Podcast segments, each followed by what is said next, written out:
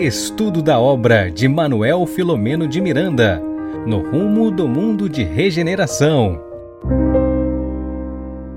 Olá, amigos, sejam todos muito bem-vindos ao nosso projeto Espiritismo e Mediunidade, aqui de maneira hercúlea, estudando essa obra sensacional no rumo do mundo de regeneração. Meninas, boa noite. Boa noite.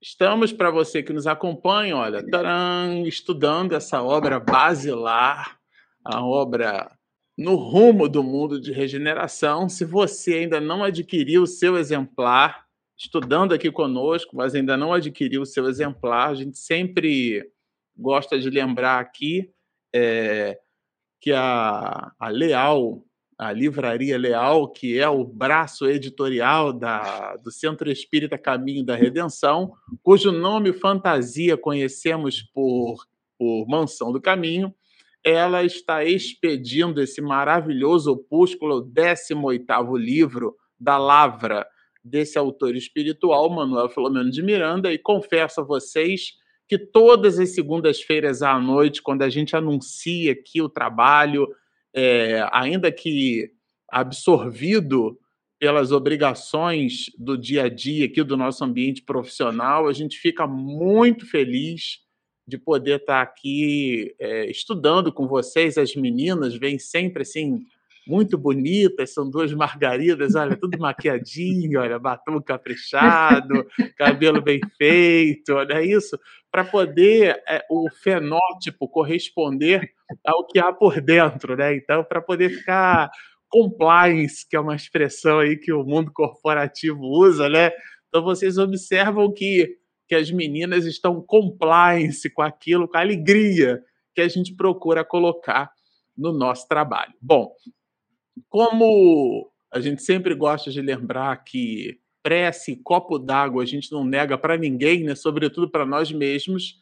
Então, nós vamos iniciar as atividades da noite de hoje com uma singela oração, buscando aí a sintonia benfazeja com o mais alto, com o que há de melhor que o nosso psiquismo possa captar, dizendo assim: Querido mestre, irmão mais velho, maior, mais sábio e magnânimo, nosso pastor. Aqui estamos nós, Senhor, na condição de crianças espirituais e de ovelhas, já que te entendemos como o pastor de nossas almas. Conduz-nos, Senhor, a todos nós a humanidade que tu abraçaste como um grande rebanho na tua direção, desta forma magnânima. Sobretudo, Senhor, se considerarmos o exemplo de amor que tu deixaste por sobre a face da terra.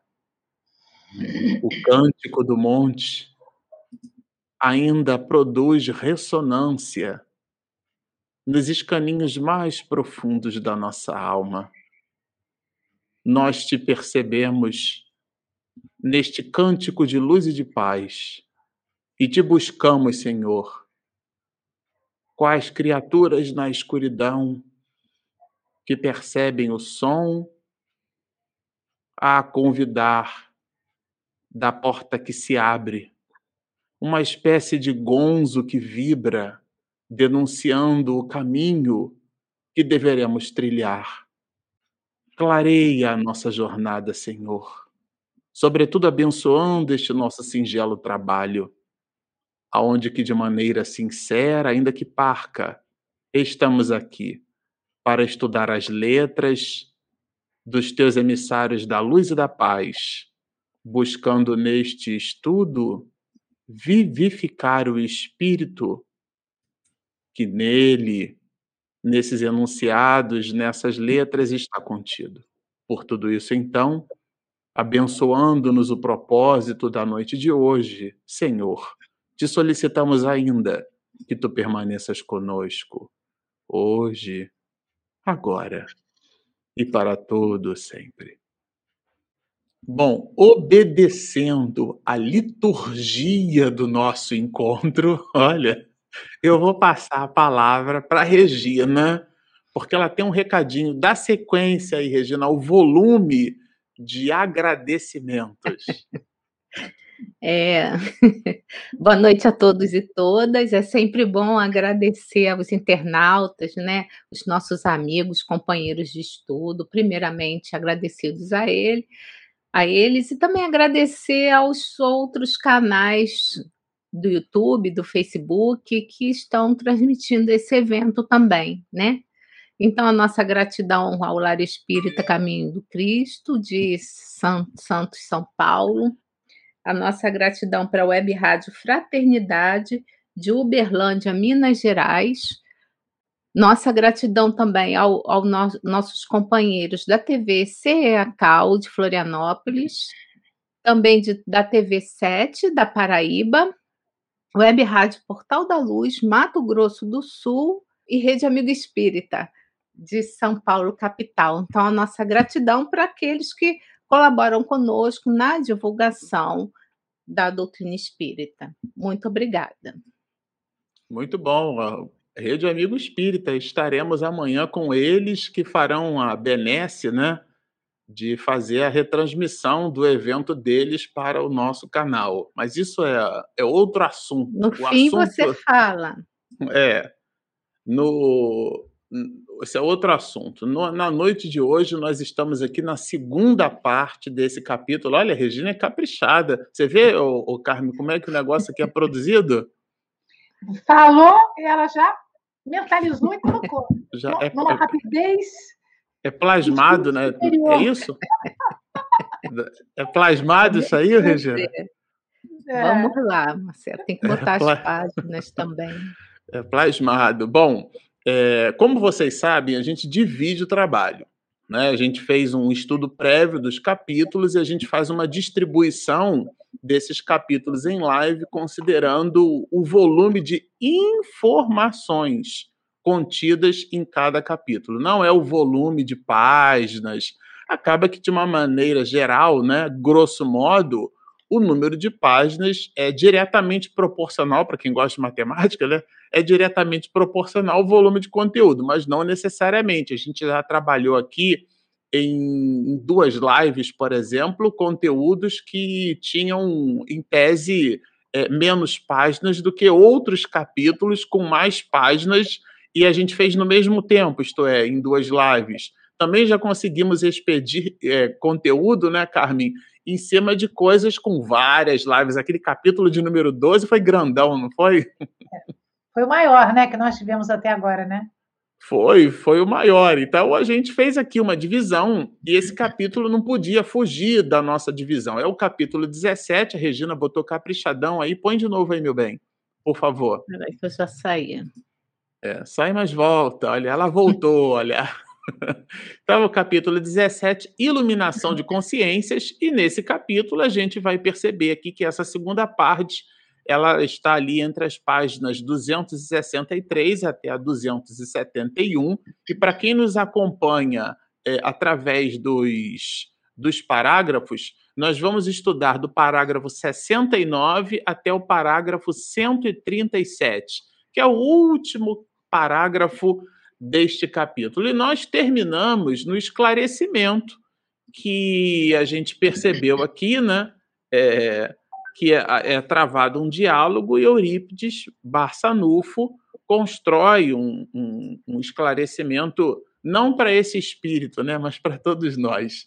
Ele constrói aqui um grande, um enorme esclarecimento e na sequência, que aí eu queria depois é, passar a palavra para as meninas, na sequência, Manuel Flamengo de Miranda vai expedir algumas explicações à guisa de informações adicionais, uma espécie de, de tradução ou é, é, uma espécie de, de legenda, né? Se a gente não entendeu exatamente o que é que esse autor espiritual brilhante, o que, que Eurípides quis dizer ou quis colocar no diálogo, Miranda vai falar que, de uma maneira geral, né, nós, os espíritos, porque aqui está escrito espírito com E maiúsculas, né? Então, não é um adjetivo, é um substantivo, ou seja, é, serve para qualquer um. Porque às vezes a gente ouve uma palestra, ah, foi para minha mãe tinha que estar aqui para ouvir essa palestra, né? mas foi você que ouviu, não foi a sua mãe. Então a palestra é para você. Se fosse para ela, ela estaria ouvindo junto contigo, né? A gente vai à casa espírita, senta naquela cadeirinha confortável, assiste a palestra de 40, 50 minutos. Nossa, meu primo tinha que estar aqui. Só que não, era seu primo que estava, era você. Ou então a gente diz assim, não, porque as pessoas precisam se preocupar, né? E você é o quê? Não é uma pessoa? Então, se as pessoas precisam se preocupar, você também precisa se preocupar, se ocupar previamente. Nessa perspectiva, quando Miranda fala que o espírito escamoteia a realidade, ele está falando para nós, não é para uma terceira pessoa. E aqui, na razão e proporção de cada qual, a gente vai então encaixando a nossa pecinha. Mas o ponto áureo é a gente entender que ele escamoteia, nós, os espíritos, escamoteamos a realidade é, é, fantasiando determinadas perspectivas. E ele faz essa observação porque vocês vão lembrar que o ex-bispo ele tem uma forma lupina. E essa forma lupina, na verdade, é uma espécie de projeção do psiquismo que foi plasmada pelo seu próprio perispírito. A gente já estudou isso aqui largamente, já aprendeu, já sabe, já recordou que o corpo do espírito é o perispírito e que esse corpo ele é plástico, é como se fosse uma amoeba, uma massinha, né? E ele vai assumindo a forma da forma. E a forma da forma, ela é ditada pelo psiquismo. Então, o psiquismo é o que de verdade é, impulsiona essa condição plástica do perispírito e pela chamada ideoplastia, ou seja, plasticidade da ideia, é uma palavra estranha, comprida, mas a, a, o significado está nessa relação, ou seja, a plasticidade da mente, a gente então se apresenta da forma como a nossa estrutura mental é, nos enxerga. E essa é a tese de Miranda para a explicação da entidade veneranda, para a explicação de Eurípides Bassanufo. No, alguns, muitos de nós, escamoteamos, falseamos, ou seja, apresentamos realmente uma máscara. A palavra máscara, ela vem da, dessa ideia da personalidade que é uma palavra que vem do grego, significa persona. Persona é máscara. Então, ah, fulano é uma personalidade. Aquilo é uma máscara. Aquilo é uma faceta, tá certo? É como ele se apresenta na sociedade. Então, eu posso aqui, nesse exato momento, estar interpretando um personagem. Aqueles personagens do teatro grego, né, da comédia e da tragédia, lembram as máscaras sorrindo, triste. Então, são máscaras. E nós, é, é, espiritualmente falando, ou melhor, perispiritualmente falando, poderemos moldar esse nosso perispírito criando uma máscara. Esse espírito, ex-bispo, criou para ele uma máscara. Que máscara é essa? A forma lupina. Por quê? Por conta desses choques morais que ele vai dizer aqui de alta magnitude. São verdadeiras máscaras postas na fase das atitudes. É dito literalmente aqui por Miranda, né?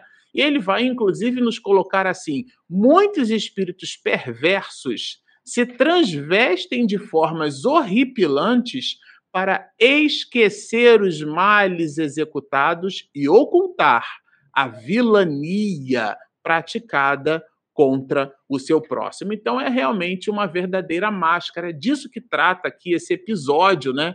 Que Miranda faz questão de pôr luzes adicionalmente falando, né? E se você ainda tem alguma dúvida, no parágrafo 75 ele é muito mais contundente. O senhor bispo optara pela forma lupina em razão da sua infeliz conduta sexual, porque aí a gente já estudou isso aqui, já viu em episódios anteriores, né, a condição dele, a menina, a minha xará, né, a jovem Marcela, ela grávida, ele então, como a gente diz aqui no popular, né, prometeu mundos e fundos, era um homem, era um sacerdote, né, um representante da igreja, era um bispo, não podia casar, mas ele então, é, vamos dizer assim, ilude a menina, né? E ela percebe-se grávida, ele pede, manda abortar, e a menina então inverte o beat de paridade ali, uma situação muito dramática, e ela acaba é, suicidando-se. E essa é a cena que ele possui, Eurípides, é, inclusive Eurípides faz questão de trazer, de resgatar esse assunto para a tela mental é, desse, desse bispo, né? E, e, essa vilania toda era caracterizada por esse aspecto lupino, né? Miranda faz essa observação. Mas agora, como dizem os jovens, a gente vai entrar numa outra vibe, que é a parte do de, a parte dessa segunda parte, que eu considero assim, quando a gente leu, né, é realmente sensacional. E, e Eurípides, na verdade, é, faz um movimento de, é, de degradação dessa, dessa condição. E eu queria passar aqui a palavra para a Carmen, para que ela. Eu não vou fazer nem spoiler.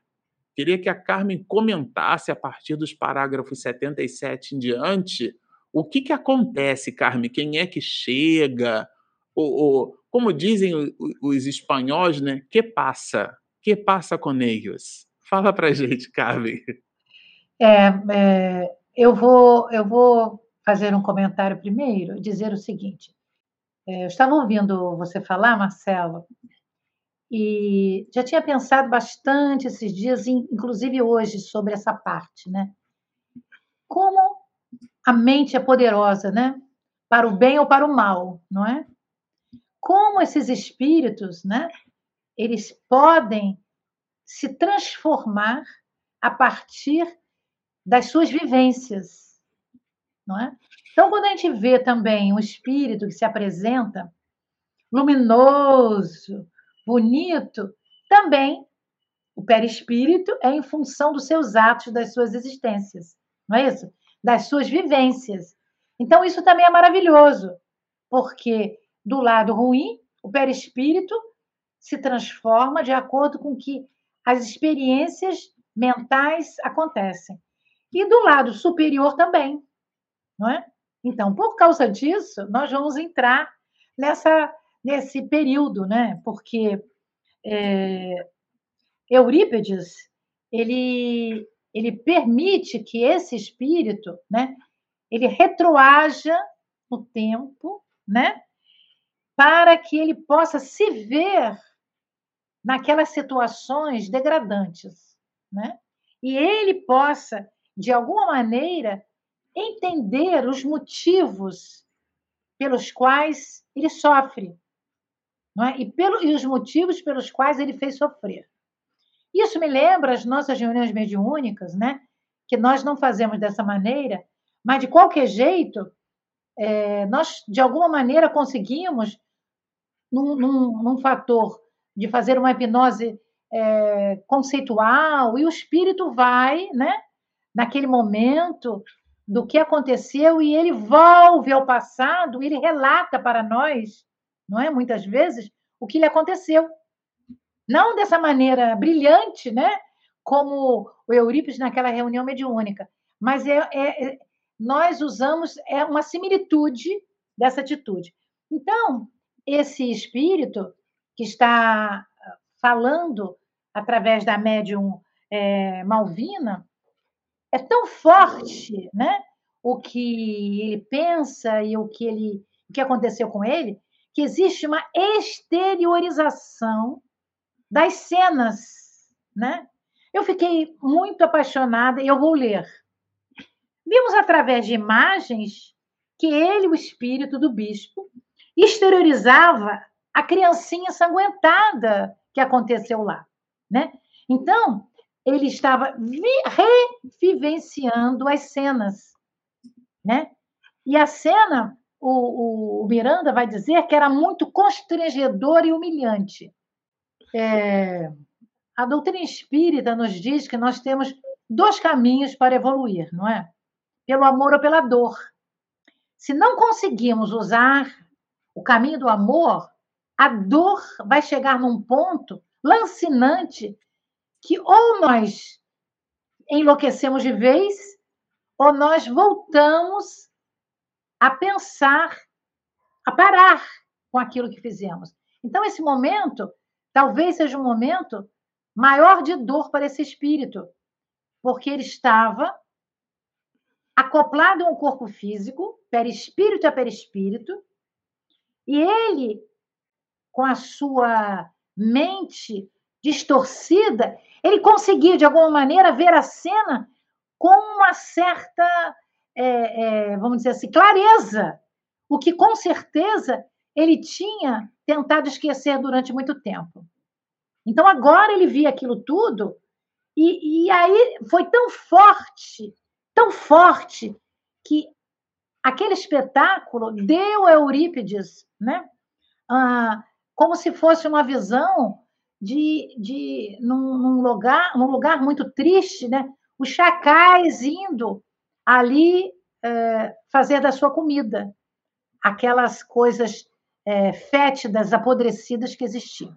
Então, eu imagino para um espírito igual a Eurípides, né? que é um espírito de escola, que já estivesse acostumado a tantas coisas, ele ficou muito compadecido desse espírito. E como aquela reunião era uma reunião ampla, recebera também naquele recinto outros espíritos que acompanhavam essa trupe, ele fez uma das coisas mais bonitas que nós temos nesta obra, né? Ele pediu o auxílio a Maria de Nazaré. Não é? Ele pediu o auxílio a Maria de Nazaré. E aí eu vou ler esse parágrafo, mas vou passar para Regina, né? Porque eu queria também contribuir dividindo com ela. E ele diz assim: Eurípides evocou as bênçãos de Maria de Nazaré. E uma luz desceu sobre o cenário triste, produzindo um terrível choque visual, porque estava aquela vibração é, difícil, né? De, como se tivesse um envolvimento de chacais, um cheiro fétido, e de repente se fez uma luz mirífica, né? E a Senhora de Nazaré diz, diz é, Miranda, em pessoa apareceu a pouco e pouco, com suavidade da nossa mãe, ocorrendo um silêncio incomum. Quer dizer, a fortaleza moral desse espírito de escola fez com que todos se calassem. Aqueles que gritavam, aquele que se estava estertorando, o espírito que estava se debatendo no corpo da, da médium, tudo como se tivesse silenciado naquela hora. Fez-se um silêncio divino pela presença de Maria. E ele vai dizer: quebrado pelo pranto de muitas vozes. Quer dizer, o choque entre uma vibração difícil, uma vibração suada, suave, permitiu que muitos que ali estavam exteriorizassem a sua sensibilidade, a sensibilidade do bem. E ele, ele disse: e ela, Maria, abraçou o demente pervertido, incorporado em Malvino. Eu fico imaginando, meus amigos queridos, Marcelo e Regina, que nós já conversamos sobre isso. Que cena maravilhosa! Eu acho que eu ia soluçar uma semana, né? Eu ia, ia ter que botar, Carmen, ia ter que botar aquele agudãozinho assim na testa, né? Ficar uma semana com o algodãozinho na testa para poder parar de soluçar, né? Eu, eu, eu não sei como que eu ia ficar, porque é, eu acho que aquela vibração ia é. fazer em mim que eu, que eu, eu fosse tão grata aquilo tudo que eu estava sentindo, vendo, que eu não ia pensar em outra coisa a não ser aquele momento. Então, eu acho que esse momento é um momento assim muito grandioso, do, do Miranda trazer para nós, né? O Eurípides, que conversou com Jesus, que viu Jesus enquanto estava encarnado, e agora Maria aceitava um pedido dele para atuar naquele momento de grandes dificuldades. Eu acho que a Regina pode continuar. Regina, eu parei exatamente no parágrafo 84. Porque é bom que os amigos saibam onde nós paramos, não é? Então, Você viu que eu aprendi, já coloquei você aí Eu frente vi, já, eu né? falei assim: "Eu vou É. me mudar aqui". Se me ensinar, eu aprendo. Eu eu gosto de repetir essa frase que é minha, que atrás de um grande obsessor há sempre um grande espírito. E por trás de toda essa ajuda desse obsessor, a gente tem a mãe de todos nós, o espírito Maria de Nazaré. Olha que espíritos nobres estavam nessa reunião, né, como você disse.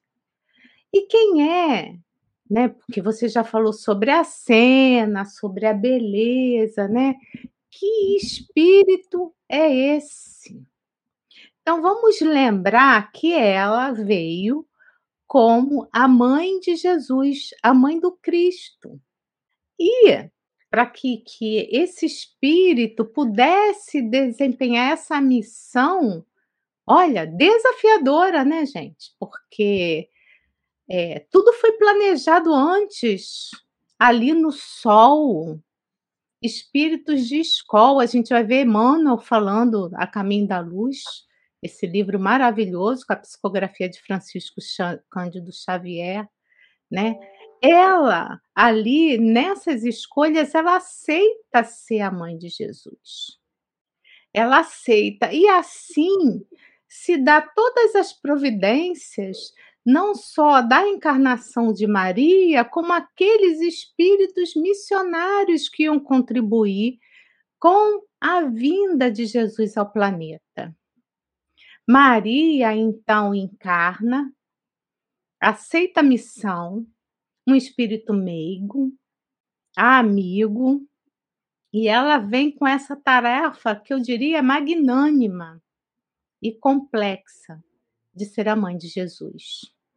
Então, ela já encarnada, mocinha, entre os seus 16 e 14 e 16 anos, ela vai ter a visão do anjo que vem trazer a notícia, esse anjo Gabriel, a notícia da vinda do Messias. E por que que eu quis trazer isso? Essa passagem, porque ela não titubeou. O anjo disse assim para Maria: "Alegra-te, cheia de graça, o Senhor está contigo. Encontraste graça junto de Deus.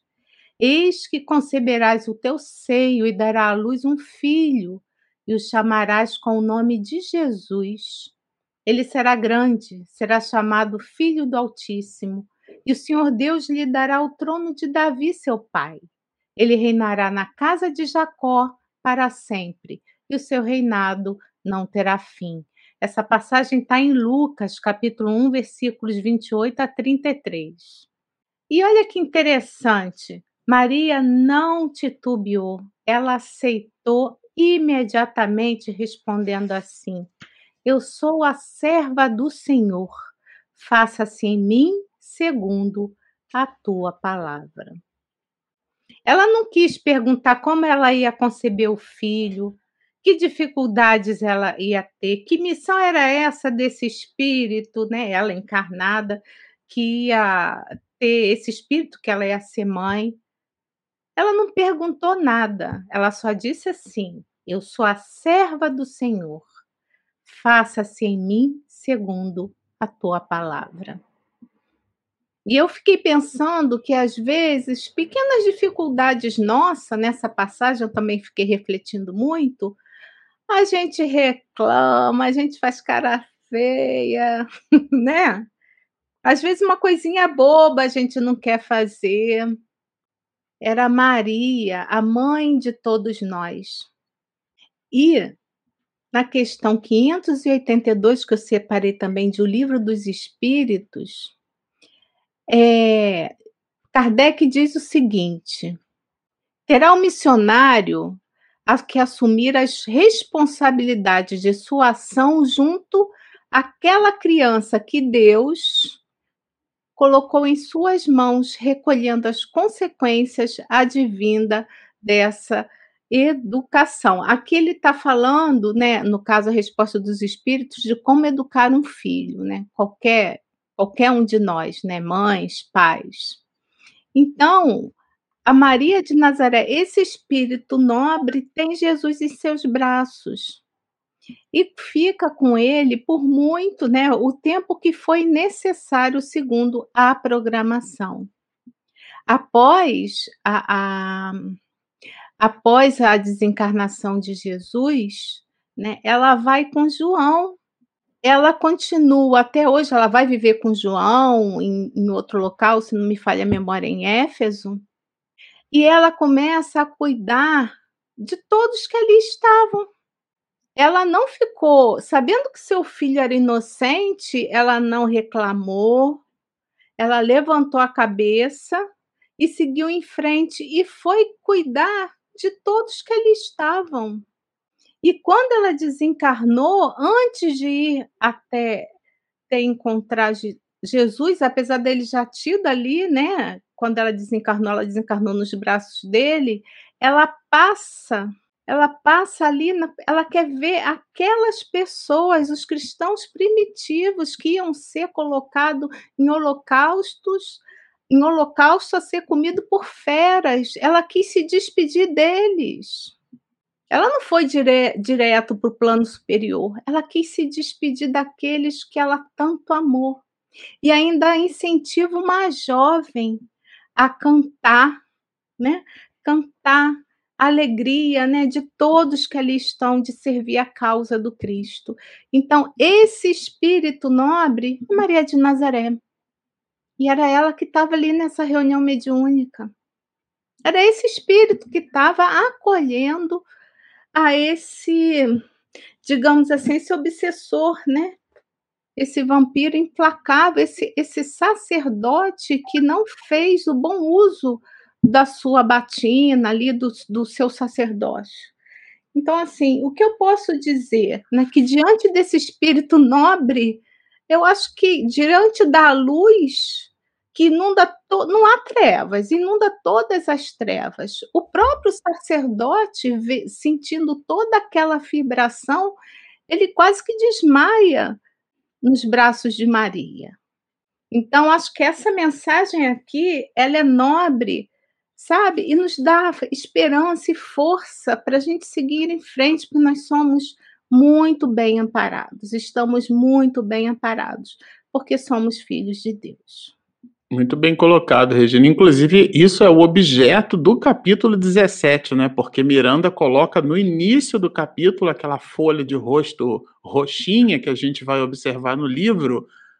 Cada capítulo ele, ela é antecedida por um trecho de um parágrafo do próprio capítulo, e esse aqui não é diferente. Lá no capítulo 17, num determinado momento, Miranda vai nos dizer: a luz brilha mais quando a treva é mais densa. E aqui é o caso, né? Um momento ápice, é, nada obstante nós termos aqui, porque vamos combinar que até agora nessa obra a gente já viu aqui passar o próprio Bittencourt Sampaio, Eurípides Barçanufo, Dr. Bezerra de Menezes, nada mais, nada menos que um anjo, né, um espírito de classe e ordem primeira, questões 112 e 113 do Livro dos Espíritos, a nossa taxonomia espiritual dada por Allan Kardec já esteve presente nessa obra e aqui para é, terminar de adornar com luzes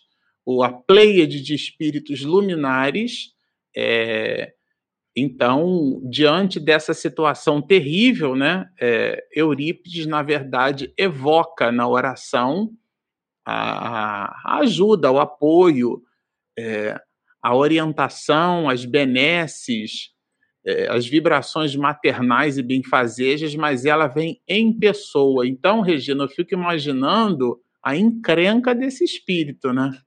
Porque considerando que ela mesma veio em pessoa, ou seja, não mandou recado, não. É, eu me lembro muito da Declaração de Direitos Humanos, né, porque a declaração da pessoa humana. Se existe alguma pessoa que não seja humana, claro que tem, a pessoa jurídica, só que na declaração a pessoa é humana. Então aqui veio ela em pessoa, ou seja, ela não passou procuração e não mandou ninguém, né? Foi ela, ela mesma quem foi, considerando o assunto, considerando o tipo de espírito que era. Isso é bastante relevante a gente pôr como, como elementos de reflexão entre nós. Por que será veio esse espírito? Porque, claro, aqui trata-se de uma alma é, com comprometimento espiritual muito grave. E a circunstância pedia, exigia, isto é, quem somos nós para avaliar as circunstâncias? Né? Nós somos uma pessoa observando o cômodo de dentro, do lado de fora, pela abertura de uma fechadura. A gente olha para lá, olha para cá, é o que a gente consegue compreender.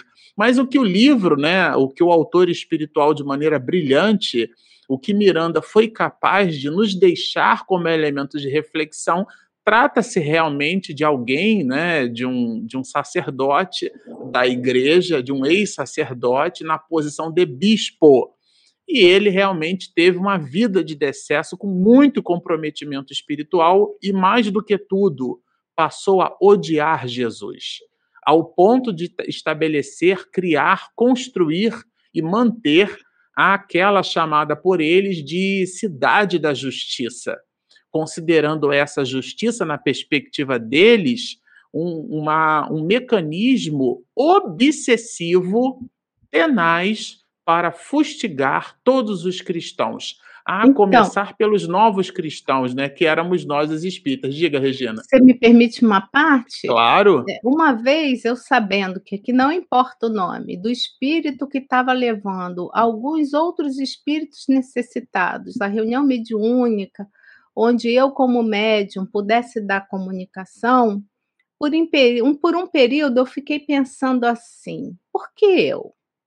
Mas depois de muito pensar, eu eu Por que não eu, né? cheguei à conclusão é que assim poderia ser qualquer médium disciplinado, educado, qualquer um, porque nós não somos especiais. Chegou uma hora que eu fiquei pensando assim, ué, Sabe quando vem aquilo? Nós não somos especiais. Nós somos espíritos. Você acabou de falar isso, por isso que eu pedi para cortar a sua fala, no sentido que somos todos endividados. E Jesus os espíritos nobres amam a todos nós igualmente, sem distinção e sem privilégio. É o banco, o banco, não tem o banco mundial, tem o banco do mundo espiritual. Esse banco ele dá crédito para quem tem dívida, né?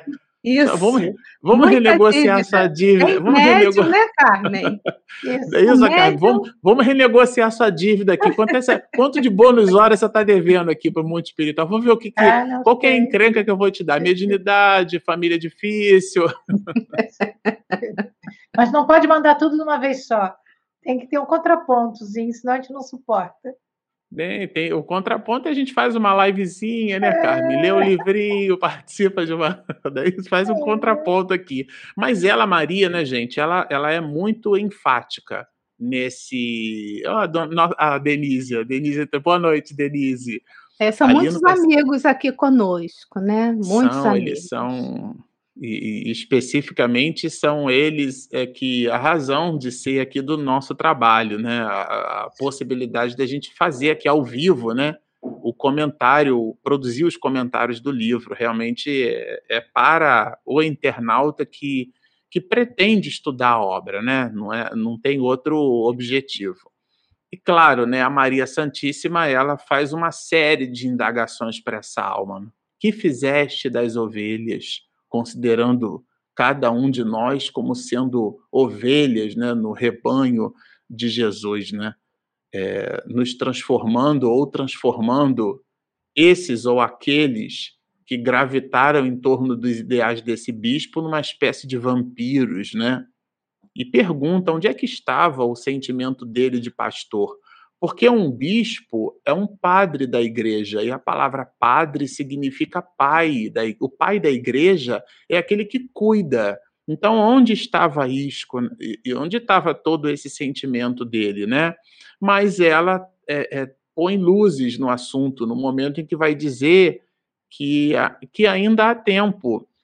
Ela coloca, né, produz um, uma linha de raciocínio, não está não tá perdido, né? Por mais assim agressivo, né, tenha sido esse espírito, né, e claro, aí vejam, né? Aqui, gente, eu queria até voltar para Carmen para ela continuar explicando, porque ela, na verdade, estava recebendo uma procuração, né, Carmen? Ela, ela recebeu um, um, pedi uma, um pedido de alguém. Era é. a mãe desse. Fala pra gente aí, né? É, é, muita mulher no meio da história, é muita mãe, é muito ser evoluído, né? Eu já tenho a tese Não, é muito... de que eu ando, é isso? Não, é muito, é muito interessante quando você fala, né? Por que Maria, né? Porque esse espírito, né? Esse espírito é, que a Maria veio acudir, veio acudir um espírito, não é? Veio acudir uma cidade, né? Maria veio acudir uma cidade, milhares de espíritos dessa cidade. E talvez, somente, como a Regina relatou, um espírito tão grandioso que se preparou não para reencarnar, nem para encarnar. Se preparou para ser a mãe do governador da Terra. É uma missão que a gente nem tem construção mental suficiente para entender a grandiosidade desse feito. Onde que eles se encontraram? De que maneira? Aquele sol, nosso sistema solar. A gente não imagina que congregação, quantos espíritos estariam lá promovendo a vinda de Jesus, né? Então, quando ela chega, ela, ela chegou porque a hora era necessária, mas também houve, já tinha havido, muito tempo atrás, pedidos incessantes da mãe desse espírito do bispo, não é? Então, nós ficamos imaginando que a mãe desse espírito, com certeza, quando ele era bispo, quanto tempo ela estava no mundo espiritual, se preparando, dando hosanas a Deus e a Jesus, para que ela pudesse pensar o seu filhinho das trevas. Mas ela não conseguia, porque era muita treva para um espírito tão pequenininho como aquela mãe ardorosa e meiga. Então, nós vamos ver que no parágrafo é, 74, não, desculpe, no parágrafo 94, né, a mãe dele, a, Maria diz assim: agora é, recolhes é, o, o seu feito. Tua veneranda mãezinha. Quer dizer, ela deu um, um, uma qualificação àquele espírito que, com certeza, já era muito elevado quando recebeu no útero, para que ele pudesse reencarnar. Ela era veneranda antes dele nascer, para ele poder sobreviver àquelas vibrações que ele já trazia, talvez de outras reencarnações. Rogou-me meu auxílio desde há tempos. Olha, isso me comoveu, isso me comoveu. Quer dizer, nós não sabemos, talvez desde a época que ele, que ele fazia aquelas peripécias e ela sabia. E hoje, especialmente, vencida pelas lágrimas, suplica que eu, Maria, interfira com meu filho ao teu favor. Esta, este parágrafo é de uma profundidade, porque vejam, Maria chega a pedido de Eurípides. Então, Spinelli pede a Eurípides, Eurípides coordena a reunião mediúnica e Eurípides pede a Maria, roga a Maria, Maria vem pelo pedido da mãe do Espírito, e ela, Maria, vai interceder pelo Espírito, mas também rogando a seu filho Jesus. Porque, na realidade, ela também se via, por melhor, por mais alto que seja o escalão, aspas, de Maria, Jesus está acima de Maria. Não é porque é o governador do planeta. Então, ela está dizendo que ela que a mãe tinha pedido para que Maria interferisse a Jesus, porque ele, o Espírito, era o que durante muito tempo, tinha feito coisas contra Jesus, contra os cristãos, né? Então, ela vai dizer assim: entrego-te aos seus cuidados, à mãe. Então, Maria veio. Olha que cena maravilhosa, né? É uma cena litúrgica, né? Maria chega, calma toda a reunião, dialoga com o Espírito, o Espírito ouve a intercessão de Maria, a mãe do Espírito chega, porque já devia estar ali esperando que ela pudesse adentrar e poder a, a, a, acudir o seu filho, e a mãe vai então receber aquele espírito no seu colo. O colo espiritual da mãe recolhe o espírito com seu perispírito no peito.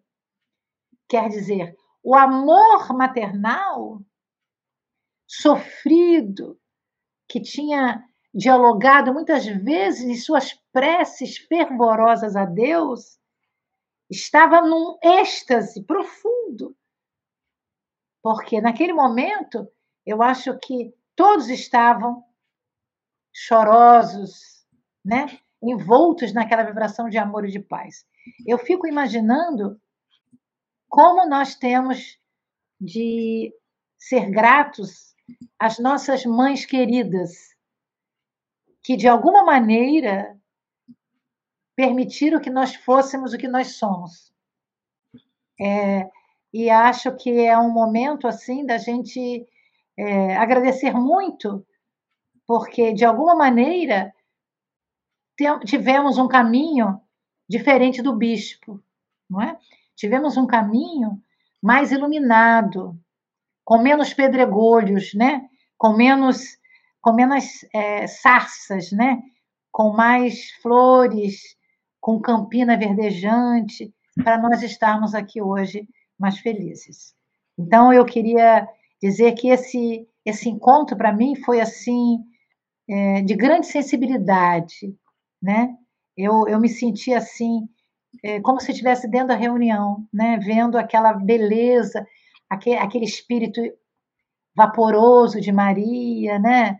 Aquela mãe chorosa, aquela mãe é, é, é, encurvada, né?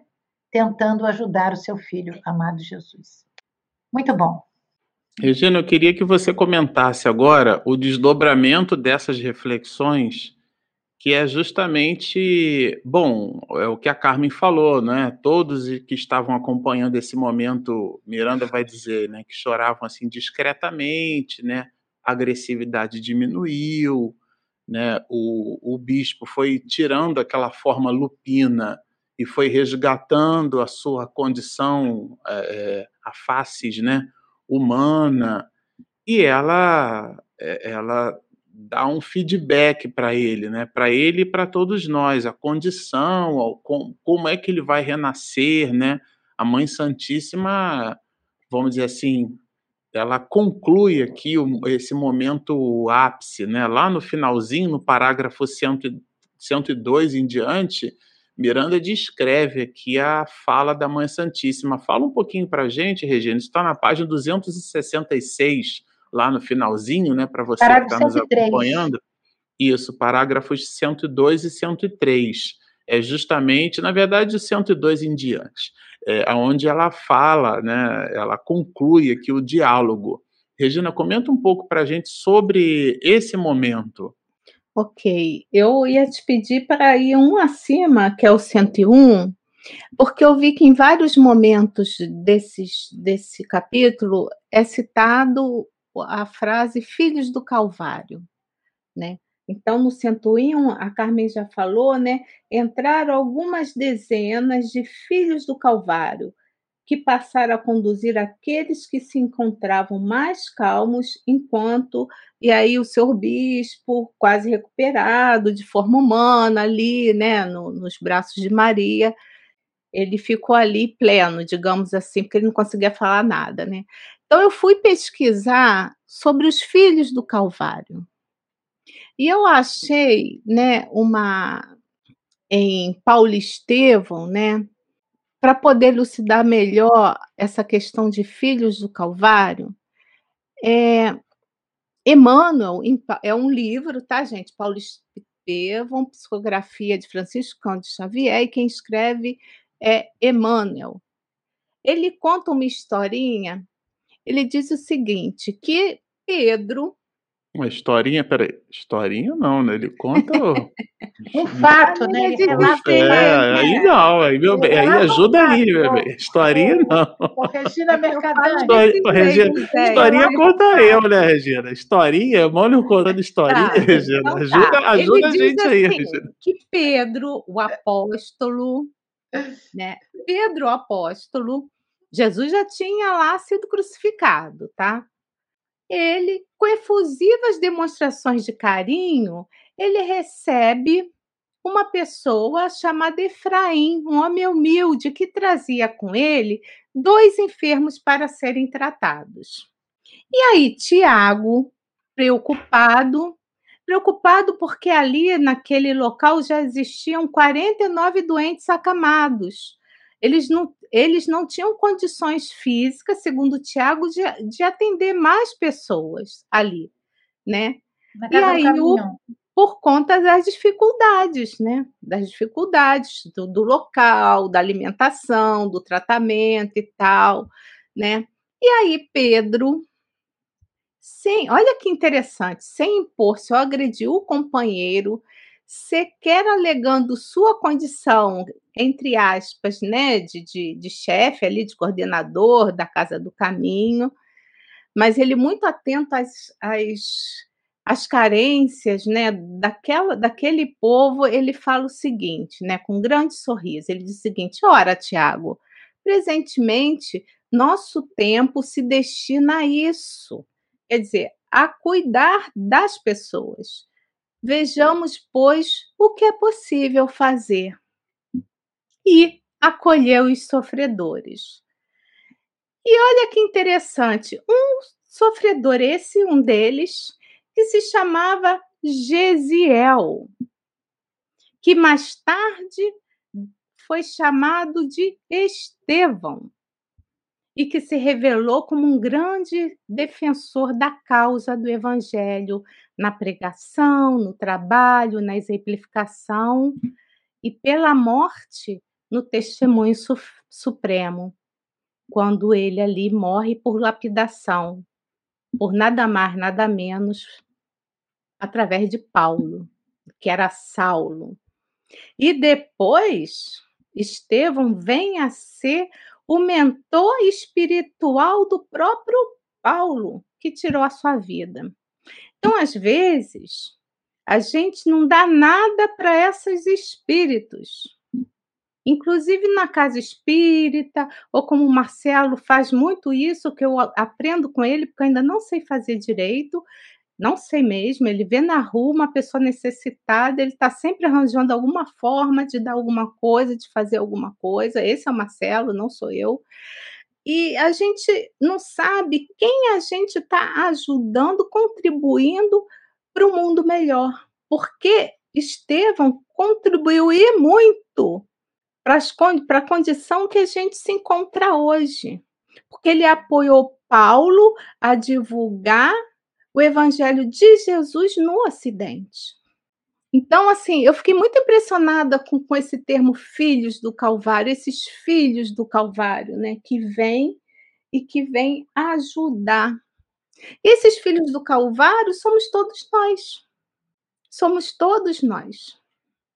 E continuando aqui, é muito interessante a Maria falando para esse espírito, tá? ela vem dizer o seguinte: que ele vai ainda renascer na Terra, mas olha só, proximamente, quer dizer, bem rápido, assinalado pelas flores negras dos seus delitos, e espinhos transformados em feridas e deformações surgirão no teu corpo e na tua emoção, como flores perversas, a fim de que lograres a redenção até o momento em que o teu coração pulse o ritmo do amor que destroçastes em outra existências. Não recalcitres e nem titubeis. Não há crimes que não possam ser corrigidos, nem amor que se negue a envolver todos os réprobos, ou seja, os atrasados para a reparação. Vamos, meu filho, com a tua mãezinha. A vida na terra sofrida te espera. Era Maria oferecendo para ele a oportunidade da renovação. Ela não oferecia um mundo cheio de flores, aquele mundo lindo, mundo do, da televisão, né? Que tudo nesses filmes românticos, de comédia romântica, tudo é lindo. Não. Venha, meu filho, venha aprender como é bom ser bom com Jesus. Era isso que ela estava falando. E aí não precisa dizer, eu fui além dos dois parágrafos, né, meu bem? Vou parar aqui, que acho que eu passei um pouquinho. E aí, que emoção não, né? Não estaria naquele local, né? Todos muito emocionados na 107, né? Todos. E aí eles voltam ao trabalho normal, acudir aos aflitos, ajudar aos necessitados.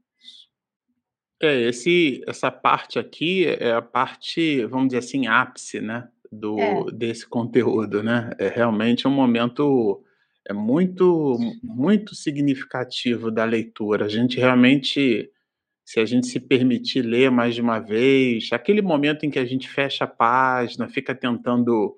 É, é aquele meditar. momento que você medita Isso. no que você conseguiu ler para você sentir.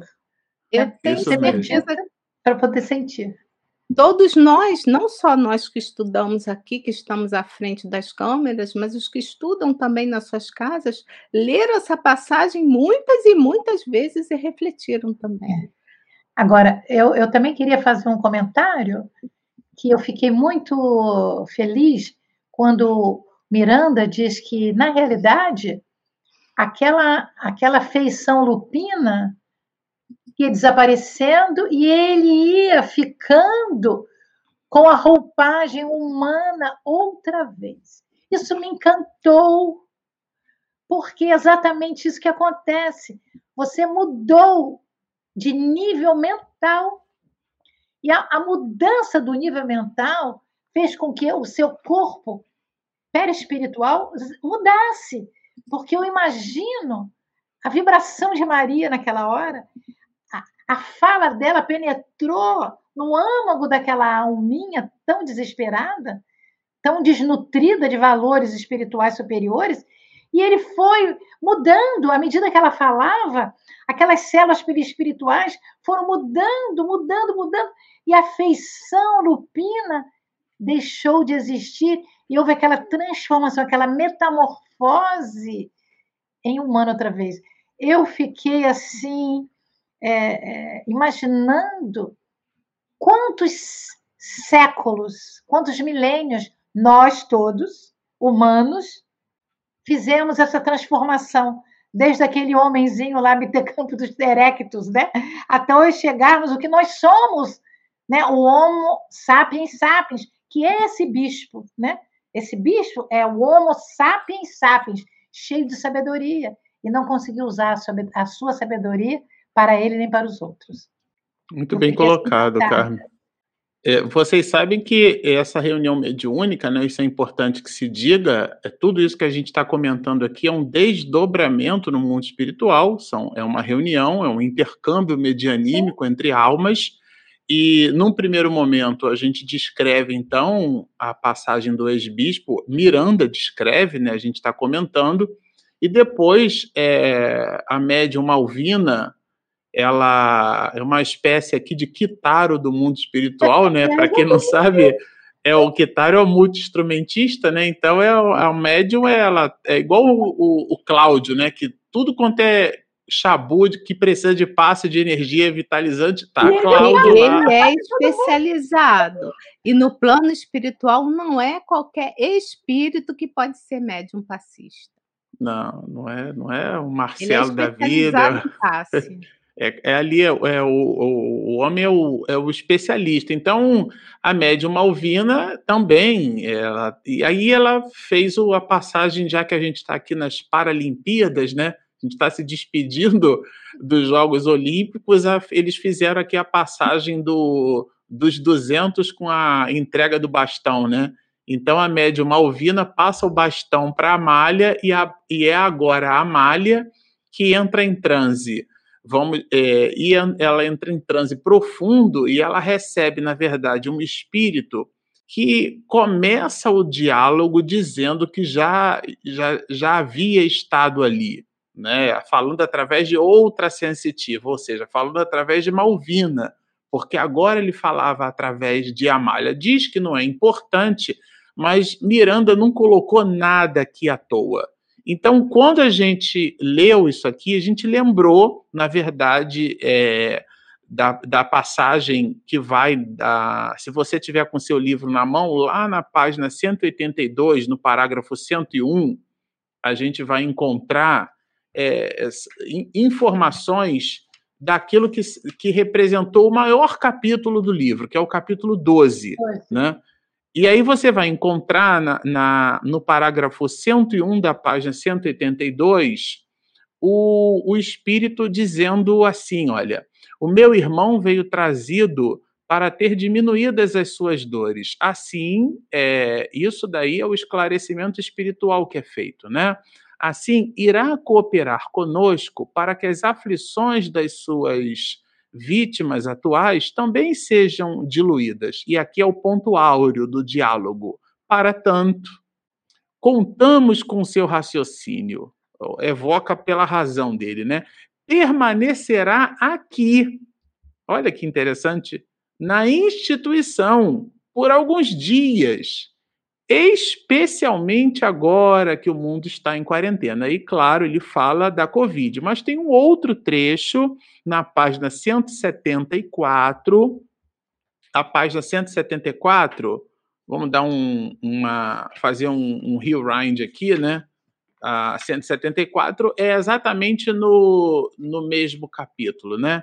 A 174, no parágrafo 50, que é onde a gente justamente estudou no capítulo 12 a parte que fala sobre o anão, o espírito que se manifesta, né, pelas condições da médium Malvina e possuía a sua tessitura perispiritual, a veste, o corpo espiritual, no, na forma de um anão. Isso, inclusive, chamou muito a atenção de Miranda. Ele anota assim, né?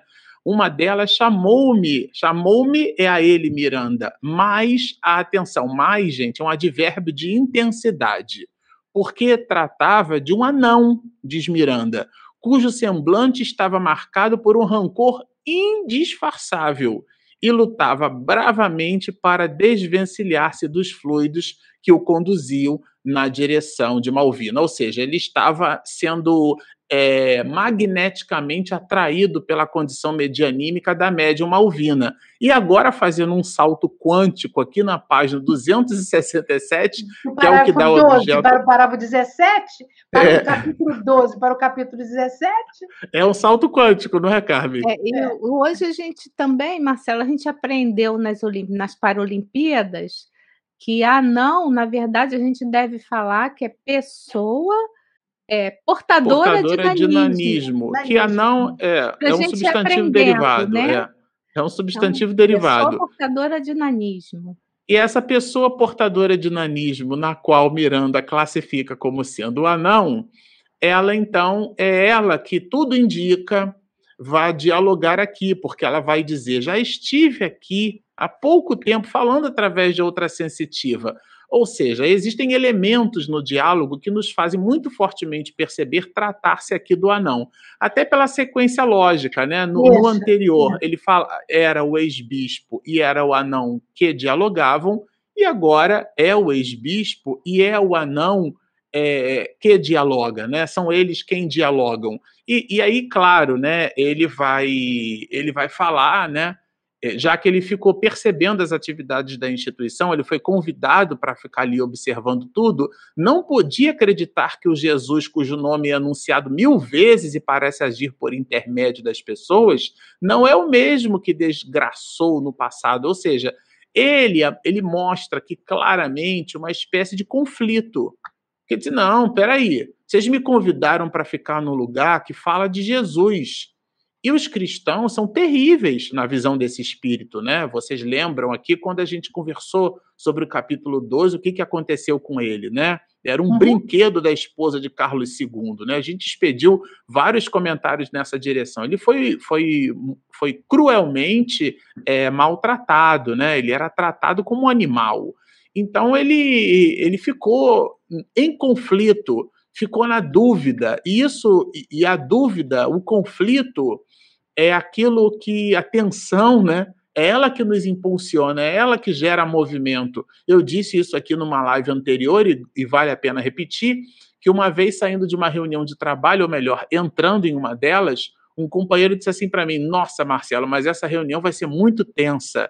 Aí eu disse assim para ele brincando, claro, então vai ser muito produtiva porque os elétrons se movimentam pela tensão, e a diferença de potencial no campo que movimenta o elétron. Então, se a reunião for tensa, terá bastante movimento, e a gente precisa disso para produzir movimento. Aquele símbolo da engenharia é o símbolo do moinho, né? Porque a água que bate na palheta e gera a chamada força motriz, daí a palavra motor, ou seja, a força que dá motricidade, portanto, movimento. Então, essa tensão do espírito, essa, esse movimento de conflito, ele é muito aproveitado aqui no diálogo, sabe? E aí Spinelli esclarece a ele, fala justamente, era tudo que ele precisava. E lembra de uma das suas encarnações, especificamente essa encarnação na condição de anão, né?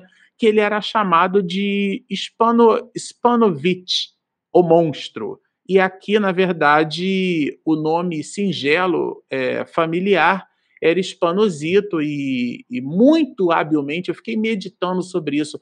Por que, que duas coisas? Primeiro, é, Spinelli fez questão de chamar ele pelo primeiro nome, primeiro, né, a primeira Sim. reflexão quando eu li, e a segunda reflexão é porque é que Miranda também fez questão de anotar isso. É sinal que é importante. Ou seja, quando você traz a ideia da personificação, você evoca, é como foi feito com o bispo, né? Você evoca do psiquismo. Então, a, a habilidade de Spinelli foi é, trazer um nome que representasse uma familiaridade. Então, até o, o, o nome Spanosito, como sendo no, no no, no, como sendo aquela coisa no pequenininha, no diminutivo, como a Regina fez agora há pouco, né? Ela transformou a, ela transformou o, a história da humanidade no, no marco que dividiu toda a profusão do evangelho no Oriente, na figura de Paulo de Tarso, a cidade que nos dá o nome, ela chamou de historinha, né? Então esse claro, não foi para diminuir foi para transformar é. aquilo num carinho, né, Regina? Isso, Aquela coisa isso, carinhosa, historinha. Mas a, gente, mas a gente quis fazer uma, um agradinho é, de zoação. Né? Claro, eu sou espírito. Aquela parte do, do batedor, aquele espírito de terceira ordem que está lá do livro. Eu me identifico a beça com aquela parte do batedor. E aí eu falei, nossa, historinha, Paulo de Tarso, né?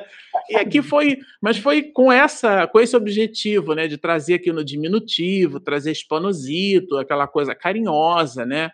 E ele era um, tratado como um monstro, né? A gente viu aqui que era realmente um anão, é, é, não pelo fato do nanismo, mas pelas condições, porque à época, vamos lembrar, tudo aquilo gravitava em torno das questões graves lá de Carlos II, que inclusive foi um homem que teve uma vida muito difícil, muito cheio de problemas, né? Ele possuía uma mandíbula completamente alterada, era um homem feio, muitas dores, é, tinha dificuldade até para evacuar, é, é, era estéreo, é, enfim. Você falar sobre Carlos II é uma outra encrenca, mas o ponto alto ali é que uma de suas esposas, já que ele teve duas, é, cismou com esse espírito e maltratava ele, é tudo aquilo que a gente viu. Então, ele, na condição de monstro, porque a igreja à época entendia que os anões eles eram endemoniados, né? É, do mal, né? Do mal, traziam o espírito Se, do mal, né? Seres do mal, traziam espíritos do mal e tudo mais. Então ele era realmente ele era considerado ali à época como sendo a marca, né? Dessas coisas endemoniadas. E ele não tinha, então, portanto, não construiu na sua última existência a habilidade do diálogo. E ele deixa isso claro aqui. E, e junto com essa inabilidade para o diálogo, o ódio o ódio que me consumia parece-me agora uma labareda que se vai apagando por falta de combustível. Olha que delícia isso. O que, que é isso daqui? Isso aqui é aquilo que a gente vai chamar em filosofia de dicotomia ou relação dual. É como uma moeda que tem duas faces. A primeira face foi a experiência dele naquilo que ele tangibilizou como sendo a realidade do cristianismo. E depois pelo convite de Spinelli, de Eurípides Barçanufo, de toda a pleiade de espíritos luminares, ele fica nessa instituição benfazeja é, eu, e eu ali queria, ele tangibiliza, queria, né, o, o que, que é o cristianismo de verdade, ele, né, Carmen? Ele vivenciando o que, que acontecia lá, não é? Ele estava presente as, as, as vibrações, todos as, o que acontecia lá, já que ele era espírito, né? Ele podia vivenciar o mundo material e o mundo espiritual. A mudança que aconteceu nele. Imagina que ele podia ver outro Cristo, né? O Cristo diferente daquele Cristo que ele odiava. E, e, e ele, inclusive, você trouxe. É, e ele, inclusive, fala né, do plano dos espíritos é, inferiores. Né? Nossa comunidade ainda é amaldiçoada, apesar dos disfarces psicológicos que são estabelecidos. São os sofismas, né? São, aliás, o Sócrates e Platão, eles tinham uma encrenca com os sofistas, né? Eram os reis da retórica. A retórica, para quem não lembra ou para quem não sabe, não é nenhum crime saber disso, ou melhor, não saber, mas a retórica era o instrumento que os gregos utilizavam para legislar entre eles. Então, os homens discutiam as leis. E aqueles que possuíam a habilidade da verbalística possuíam, portanto, um poder de convencimento muito ganhavam, grande. Mas... Ganhavam. É, claro. E, e muitos deles faziam curso de retórica. E esse curso de retórica, que é a habilidade da verbalística, esse curso era dada, era dado esse por pessoas chamadas de sofistas. Na verdade, não eram filósofos. Por que não eram filósofos? Porque a palavra filosofia vem de filos e sofos. Filos vem de filho, né? Uma forma de amor. E esse sofos de Sofia é sabedoria. Então a palavra filosofia significa amor à sabedoria. E os sofistas não tinham amor à filosofia, tinham amor ao dinheiro. Se eles conseguissem, na verdade, ganhar pelo poder da retórica, se a construção daquele raciocínio fosse tão, é, é, tão sofisticado ao ponto de convencer, logravam êxito. E isso é que importava. Mas Sócrates e Platão tinham compromisso com a verdade, então tinham encrenca com esses sofistas. Né? Nessa perspectiva, é, é, disso que esse anão trata quando ele fala desses, desses disfarces psicológicos que são estabelecidos. Porque hoje, no século XXI, abstração feita aos últimos 2.500 anos, nós temos muitos sofistas nas mídias sociais, no Instagram, no YouTube, no WhatsApp, nas mensagens, pessoas expedindo mensagens que têm um argumento maravilhoso e vejamos, nem tudo aquilo que é lógico é verdadeiro. Emmanuel vai nos lembrar que nem tudo aquilo que é belo é bom. A gente Sim. gosta sempre de dizer que em astronomia básica, nem tudo aquilo que brilha no céu possui luz própria, né? A estrela d'alva não é uma estrela, é um planeta, Vênus. Então, nem tudo aquilo que brilha possui luz própria. Ou seja, Protágoras vai nos lembrar, né? Os sentidos obliteram a razão. Nessa perspectiva, a gente precisa usar o nosso elemento racional no exame das coisas. Por quê? Porque esse conjunto de espíritos inferiores estão usando as mídias. Gente, é dito por Miranda aqui através dessa alma. É o plano das trevas, é nos confundir a todos. E ele, e ele vai dizer no parágrafo 130, né? Que eles são, utiliz, são utilizados para hipnotizar, né?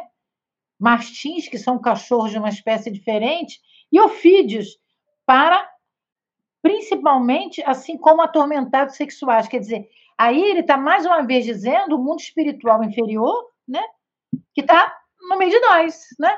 É, são as cobras, os ofídeos. É, então. mas, mas eu achei uma coisa muito interessante, que foi o seguinte: ele tinha participado já de uma reunião mediúnica, foi convidado a ficar na instituição, ele perseguia né, o casal, o Mercindo e a dona Clementina e sua Sim. esposa.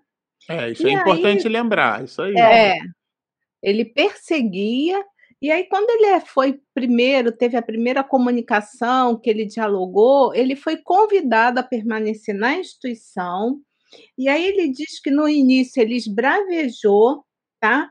Mas ele julgou até que, em princípio, que os membros da instituição eram farsantes e de alguma seita de feitiçaria. Ele achou que era isso. Mas quando ele viu os exemplos de amor, né, ele começou a se convencer desse amor, desses seguidores de Jesus que ele odiava através do quê? Do exemplo. Agora, meninas. Exemplo. Era um Cristo diferente daquele Cristo que ele tinha odiado lá e atrás. E aí ele fica assim, quem acreditar? É. Isso. É, esse é o momento da tensão, esse é. é o momento da renovação. E exatamente neste instante ápice, áureo, já que nós estamos falando aqui de mães, né?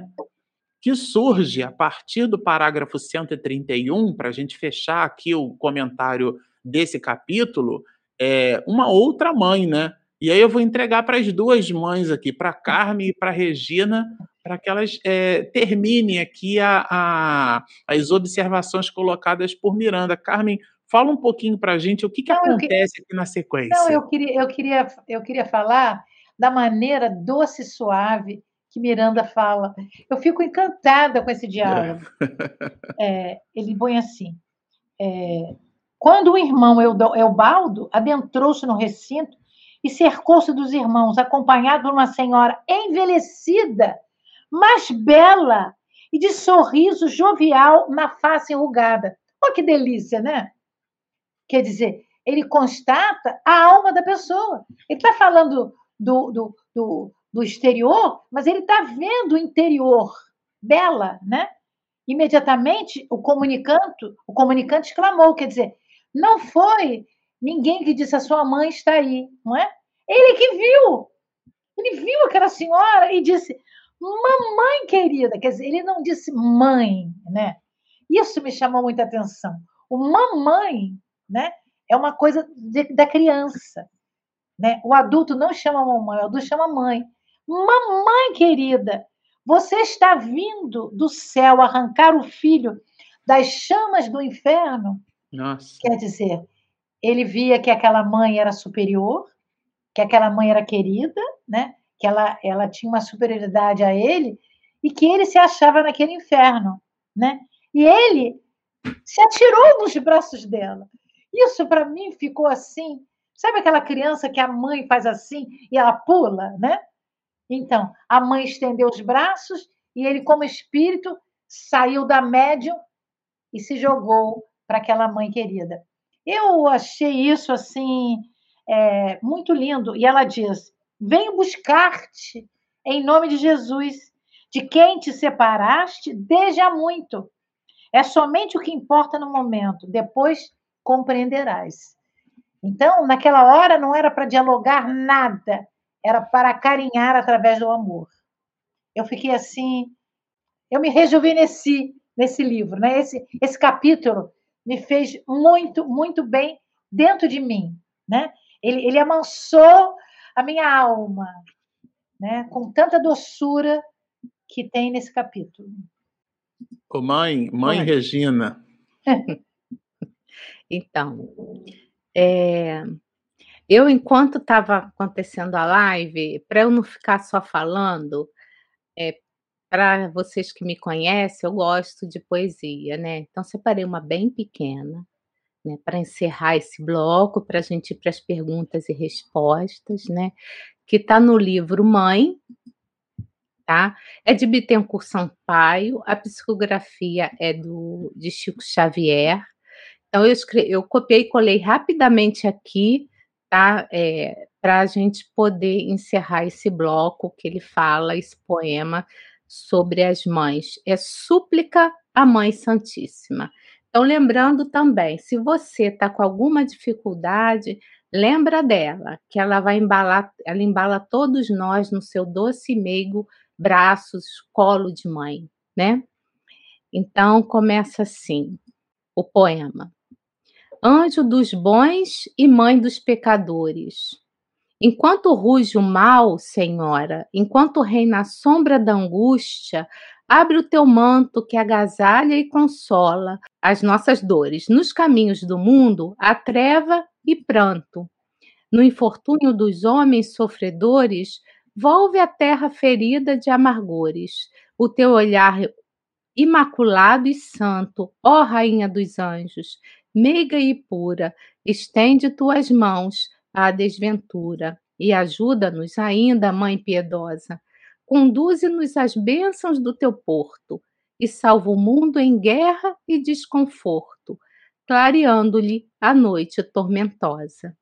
Então, esse foi um poema curtinho, né? Que lindo! Muito obrigada. Aí eu copiei e colei, então tá meio sem pontuação, mas a nossa Mãe Santíssima é a mãe de todos nós, né? E é assim que termina, né? Através de uma prece sentida, onde esse espírito também é, leva, é levado, nada mais, nada menos, por um templário, daqueles que cuidam, né? Da, eles são servos de Maria que cuidam lá do Vale dos Suicidas, aqueles que foram que é a ordem dos templários que protegiam os peregrinos que iam até Jerusalém inicialmente, né? E essa oração é feita pelo chefe do grupo templário cujas vestes brancas passaram a brilhar suavemente no ambiente adornado de pétalas de rosas perfumadas que desciam sobre as nossas cabeças. Mais um espírito de luz. É. é mesmo que, mesmo que o, o capítulo seja um capítulo que fala de coisas sofridas e tristes, ele é muito suave, né? Por todo esse diálogo que existe, né? Do, do, do Eurípides, depois Spinelli explicando, depois o diálogo de Maria e depois das mães, né, vindo. É muito, é um, é um capítulo muito especial. Eu achei muito especial. É. E a gente se despede é. aqui com ele, né, do, do, do capítulo 17, como, considerando que esse livro tem 20 capítulos, mais a introdução, portanto, 21 partes, né, nós já estamos indo para o capítulo 18, ou seja, já, a gente já está é, encontrando na balsa, né? O porto ali, a gente já está olhando já para o pier, né? A balsa já está chegando ali para o pier, daí isso, os marinheiros já estão começando a pegar a filaça, para quem gosta de marinharia, né? O cabo de vai e vem, a filaça, a gente já está começando a colocar a pinha no, no costado da embarcação, né? E, ou seja, se preparando para que essa embarcação então encontre ali no pier o nosso porto seguro, ou seja, a gente já está ali olhando no horizonte da frente a finalização desse nosso trabalho, né, Carmen e Regina? Tem perguntas. Então vamos às perguntas. Então, eu fiquei na dúvida se eu colocaria ou não. Então, porque foge um pouquinho, né? Foge só um pouquinho o tema. É do Daniel, mas como é o Daniel que está sempre conosco, eu achei melhor colocar, né? Então o Daniel fala assim: dentro do domínio das forças sexuais da alma, aí ele está lembrando do livro de Jorge Andréia, né? O esforço do domínio das mais tendências e transformação geral no chakra Moral.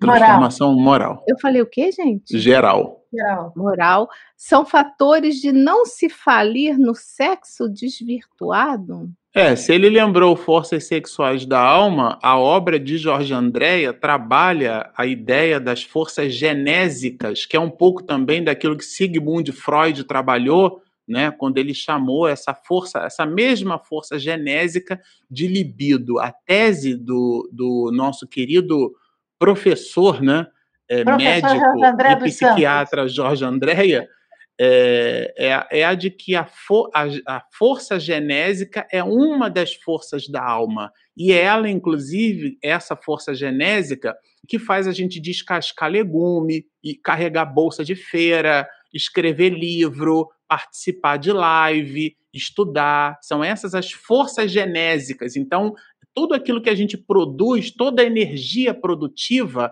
a força que movimenta a alma é uma força genésica na tese de Jorge Andréia, expedido por esse, esse livro, Forças Sexuais da Alma, que eu fiz o favor de ler. O que acontece ali é que o sexo desvirtuado é uma canalização dessa força genésica para o aparelho genésico. É, é porque os centros de força, eles são receptores e transmissores de energia cósmica e espiritual. Energia, não importa qual é. Isso, é. energia. Você pode canalizar para, para essa força genésica, você pode canalizar para o aparelho genésico. Chico Xavier, por exemplo, canalizava para a psicografia.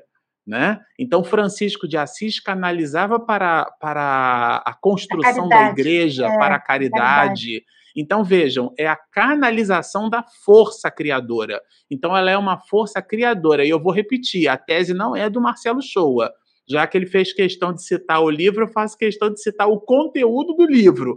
Forças sexuais da alma trabalham a ideia de que a energia genésica é uma energia criadora. E como nós somos filhos de Deus, portanto, herdamos essa condição co-criadora, o homem modifica a sua paisagem. Então, o pedreiro que vira concreto, ele está usando força genésica. A dona de casa que faz a, a comida está usando força genésica. A pessoa, quando se sustenta lá naquele, naquele.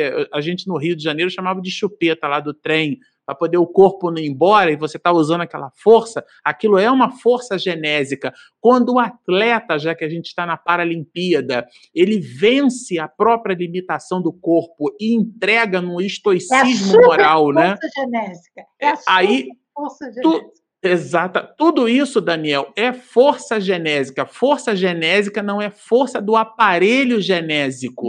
Não, não é, uma, não. É a força criadora. Força isso criadora. aí, é a força criadora, tá? Espero ter explicado. Seria uma live de uma hora e meia só para a gente falar disso, tá? Duas horas.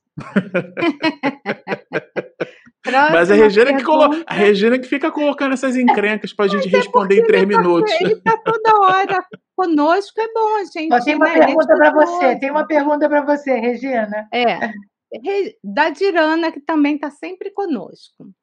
Oi, Dirana, tudo bom? Prazer em estar com você em mais uma live. Regina, pela grandeza de Maria, apenas com 14 anos de idade, é sem dúvida um espírito muito evoluído. A missão de ser a mãe de Jesus foi planejada no plano espiritual. Com a participação, de, com a participação dela, olha só, segundo Emmanuel, vamos lá no livro A Caminho da Luz. Quem fala é Emmanuel. É porque ele não vai falar assim, Maria estava reunida com é, os espíritos. É. Não foi assim que ele falou, mas tem o trecho aqui do livro.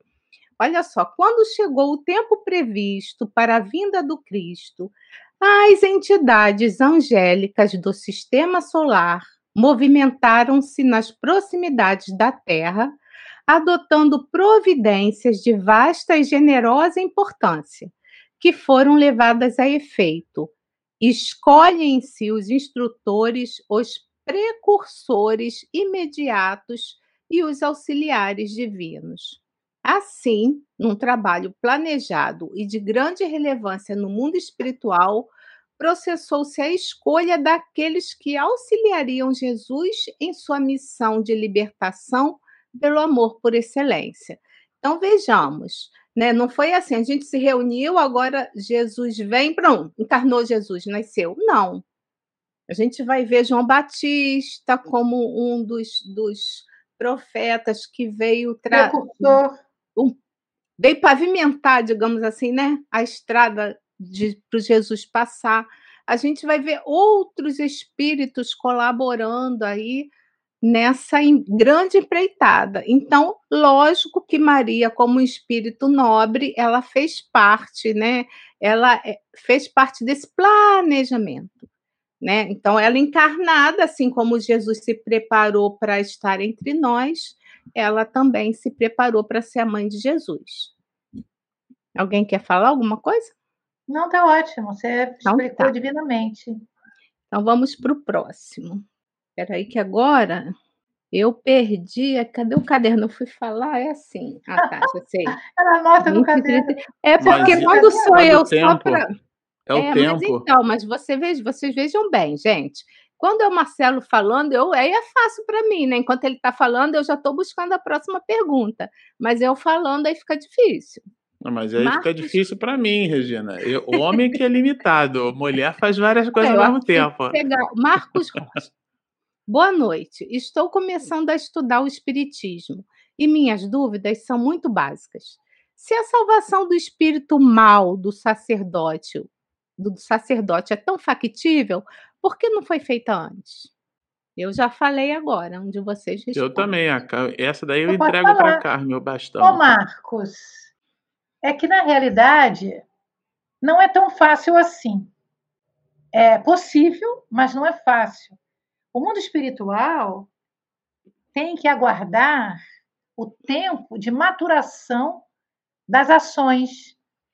Então precisava que, na realidade, eles pudessem adentrar na cidade, naquela cidade de horror, né? para poder que o seu coordenador, que era o bispo, se ver balançado. Porque até então ele comandava milhares de espíritos, né, se viciando, obsidiando, fazendo com que eles obsidiassem os outros, e ele estava no seu cantinho lá, sem ninguém perturbar. Então, essa foi um motivo. Mas o outro motivo é que o mundo espiritual, a pedido de Jesus, estava reunido nesse, nesse local que foi escolhido para aquele grupo de 20 estarem ajudando a Eurípides, a Spinelli e esses outros espíritos, para que pudessem combater essa cidade. Então, não foi feito antes porque tinha um projeto, né? O mundo espiritual não faz a coisa como a gente faz. Ah, eu vou fazer aquilo, vou sair. Não. Planeja, busca os espíritos superiores para poderem ajudar, com certeza perguntar a Maria antes, Senhora, se nós precisarmos da Senhora, a senhora virá. Ah, Francisco de Assis, poderíamos. Então, eles fazem um convite antes. Eles fazem perguntas para que na hora certa todos estejam apostos.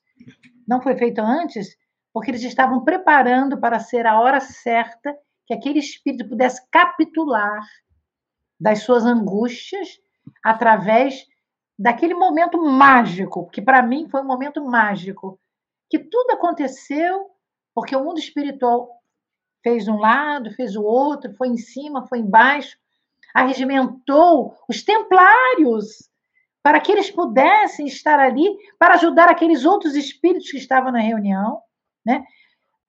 Pediram Cláudio para dar passe em Malvina, porque ela estava sem forças, porque deve ter sido um momento muito difícil de ficar com aquele espírito, né? Tanto tempo, com aquela mudança perispiritual, né? Quantas forças nós não entendemos disso, não é, Marcelo? Quantas forças energéticas foram naquela hora? Então, foi factível, mas com certeza teve um planejamento muito bem feito, viu, Marcos? Bom, aí Elizabeth Martins, ela fala o seguinte: gratidão pelas reflexões. Como não estava no começo dos estudos, será possível vocês comentarem sobre a capa do livro? A gente não estudou a capa do livro. A capa do livro é muita visão do design, né? De quem vai fazer, vai fazer essa parte artística da obra. Então, se você olhar, vai ter uma cidade, vão ter pessoas aqui e aqui é uma cidade no planeta, aqui também planeta Terra, e mais outro planeta Terra, como se fosse uma iluminação no planeta. Então, é uma coisa muito figurada. E aí, essa parte eu só quis falar para dar uma satisfação para Elizabeth. A gente não estudou, não, tá, Elizabeth? Porque é muita visão de quem produziu a capa do livro e é. não do, do... É o Cláudio Urpia que fez, né? Dá para perguntar é, para ele qual é, foi, o, qual foi a inspiração que o Cláudio... Né? Isso, é. é. Bom, pode ser, pode ser até o contrário, né? Que seja uma projeção da Terra evoluindo, indo, né? Subindo, né? A, o planeta saindo, levando um pouco a, a sua luz, porque está no rumo, está no rumo da regeneração. É, eu mas, vejo ao contrário, mas é muito metafórico. É, eu quero agora saber, porque eu nunca, livro, eu nunca Aí me tem o tem três mundos aqui, se você é, observar. É. Mas, enfim. Boa noite, é da Jo Correia, a pergunta. Gosto muito do estudo de vocês e gostaria de saber qual o significado da expressão espírito de escola que escuto vocês falarem. Obrigado, Jo Correia de Olinda, Pernambuco. Oi, Jô, obrigada aí por participar, tá? Quem responde essa? Você, Marcelo? Marcelo, eu já respondi agora mesmo. É, são espíritos superiores, né? É uma expressão que a é gente é, usa, uma locução. Mas é bom porque a gente precisa. Não, a gente precisa aprender a botar sinônimo. Eu fiquei pensando nisso.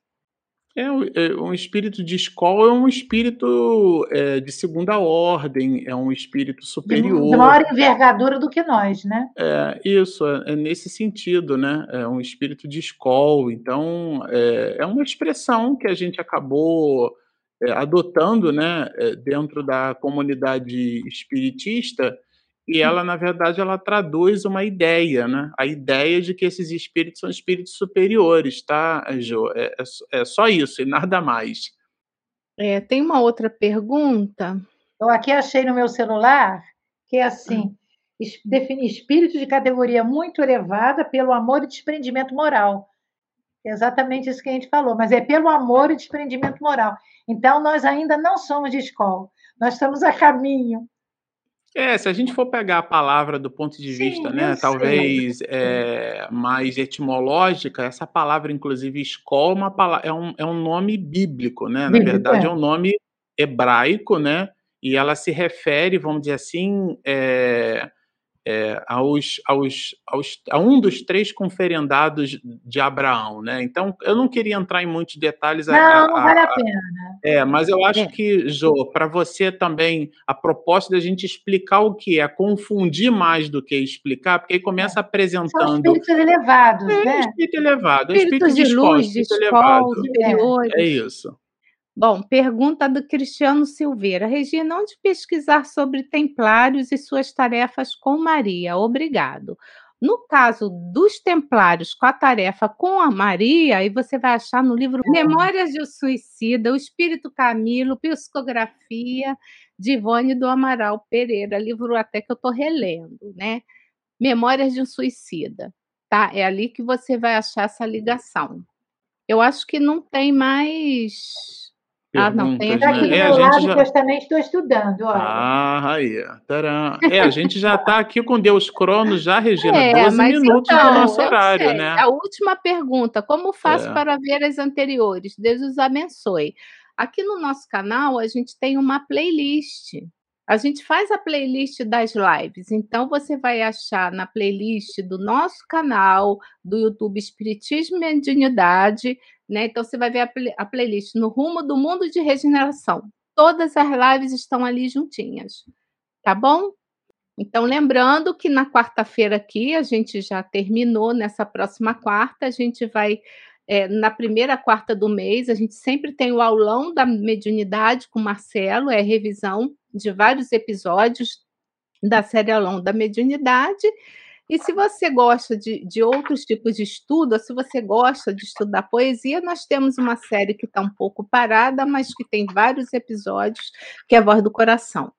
Isso okay? aí, é, completando aqui o pacote de lembretes, né? A gente disse no início da live, a turma da Rai TV nos convidou e amanhã, dia 31 de agosto, ah, que é, é terça-feira agora, né, é, a partir das 19h30, ou seja, exatamente no mesmo horário em que a gente faz a expedição dessa live, amanhã, portanto, às 19h30, o, o Luiz Ribeiro né, vai fazer um bate-papo conosco da Rai TV, ele que faz a apresentação do programa, na verdade, nos convidou para nós conversarmos sobre um tema, no mínimo, muito curioso. A arte de ouvir é também a ciência de ajudar. Então, nós estaremos juntos, é uma iniciativa da Rai TV, e eles, né, por, por um mecanismo de, de parceria, né, na, na... Assim como nós, né? Isso, eles vão fazer a transmissão do evento deles para o nosso canal. Então vocês conseguem assistir tanto pela Rai TV quanto pelo projeto Espiritismo e Mediunidade. Já fica até o lembrete, se você está nos assistindo aqui, está gostando das nossas lives, mas você não se inscreveu, então tem duas coisas que a gente super é, precisava pedir para vocês, né? É, Primeiro, eh, não deixem de dar o like no vídeo, porque isso ajuda bastante o motor do YouTube para nos encontrar. Quando você diz que gostou de um vídeo, você alimenta uma base de conhecimento do Google e, em função da seção de metadado, o que é que significa isso? Das palavras-chave que a Regina coloca nos vídeos que a gente publica, o YouTube ele consegue entregar o resultado de pesquisas desse vídeo para pessoas que não têm absolutamente nada a ver com o espiritismo, o que inclusive é excelente.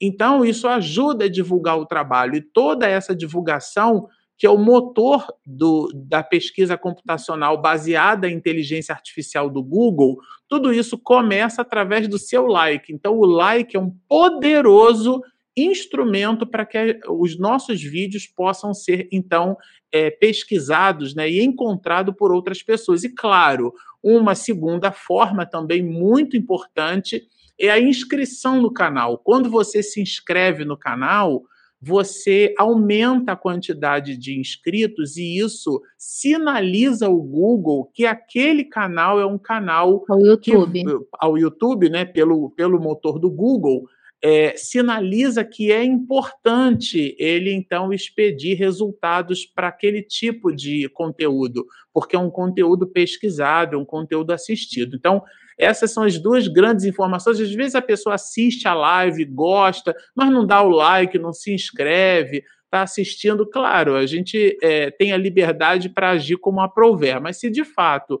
você se identificou com esse conteúdo, né?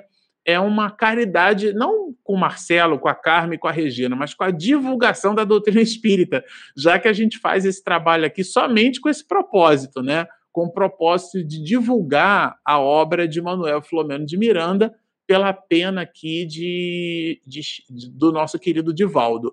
É, para a gente encerrar o nosso trabalho, é, eu tinha pedido a Carmen para fazer a nossa oração é, de término aqui. Eu vou pedir a Regina, tá, Regina? Hoje para você fazer a nossa oração para encerrar aqui o nosso trabalho da noite, tá bom? Deixa comigo. E assim, Senhor, nós te agradecemos, primeiramente, a oportunidade da vida e agradecemos por ter enviado o nosso querido amigo e mestre Jesus para trazer todas as lições. Lições essa que devemos trilhar que devemos traçar esses caminhos que ele nos deixou. Então, nós agradecemos e agradecemos a querida Maria, Maria de Nazaré, a nossa mãezinha, mãe da humanidade.